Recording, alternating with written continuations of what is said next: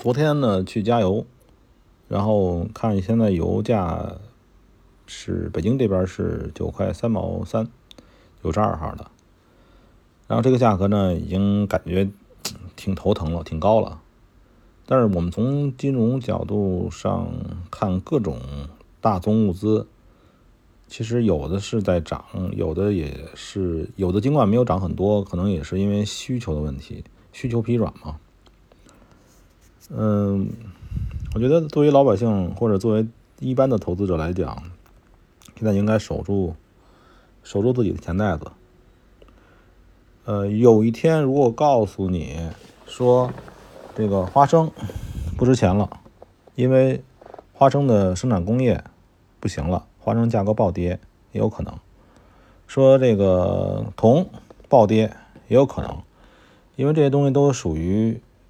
真正有用的东西，真正有用的东西啊，因为它的需求端在现在这个大环境下有可能产生那个异常的这种这种这种这种波动。我前面还是说过，这个黄金，尽管是说黄金价格现在没有暴涨，但是一切呢，可能有一些在大金融层面是我们所不知道的，因为黄金是要靠货币来标标标价的，你不管说用人民币还是用美元标价，在标价层面，因为它又不允许自由兑换，对吧？就是说。那个在各个国家的黄金都是管也是管制的，你不能说你你弄完黄金，你大量随身带着，不可能的。所以这个东西呢，它是一个怎么说，有点儿有点招人招人这个这个注意力的东西。但是作为保值，它还是最好的东西。没办法，真的没有办法。现在你跟我讲说。你来抄底什么股票？因为美国不是加息了吗？抄底什么股票或者什么时候抄底，那个完全是一个技术活，对吧？但是，呃，那种技术活其实可以用一种方式来解决，就是用定投。你比如说，现在你觉得美国股票还到底了？假如说啊，就是说，因为我我我并不这么认为啊。就假如说你觉得那个这种金融资产，你觉得它它呃可以抄底了？那最好的方式就是说，你这个把时间线拉长，因为你很难是，你很难是说，你一下梭哈是吧？一下全部投入到一个点位上，这个点位就就怎么样？所以最好的，我认为的方式就是找这个指数型的这种 ETF，或者说就是不要拘泥于某个个股的是吧？因为这个，呃。然后你呢去定投它，在你发你感觉差不多到底的时候，你的感觉可能是错误，但是你因为你这样的感觉，所以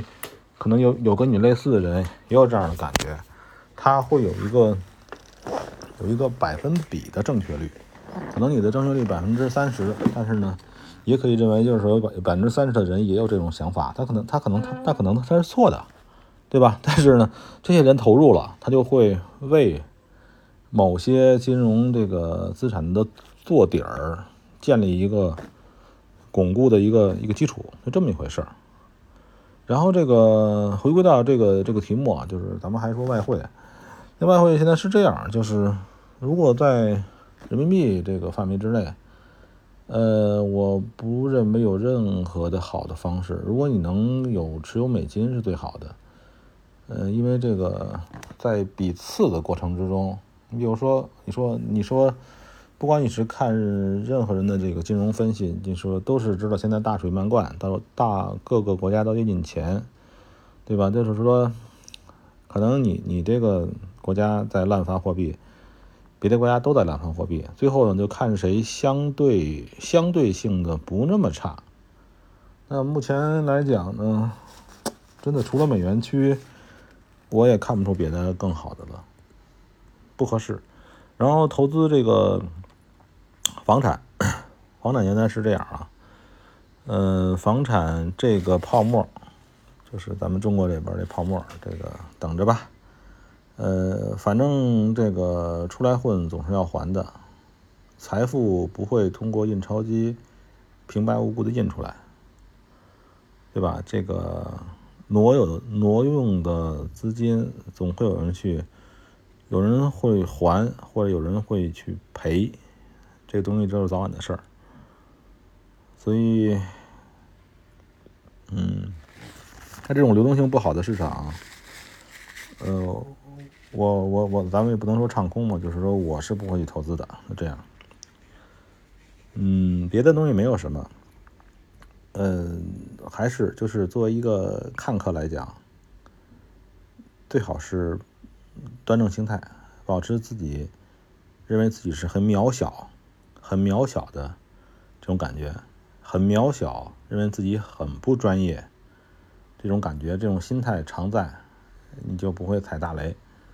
然后就就能赚一些小钱儿，这些小钱儿足以比一般人的上班。要强，就这样吧。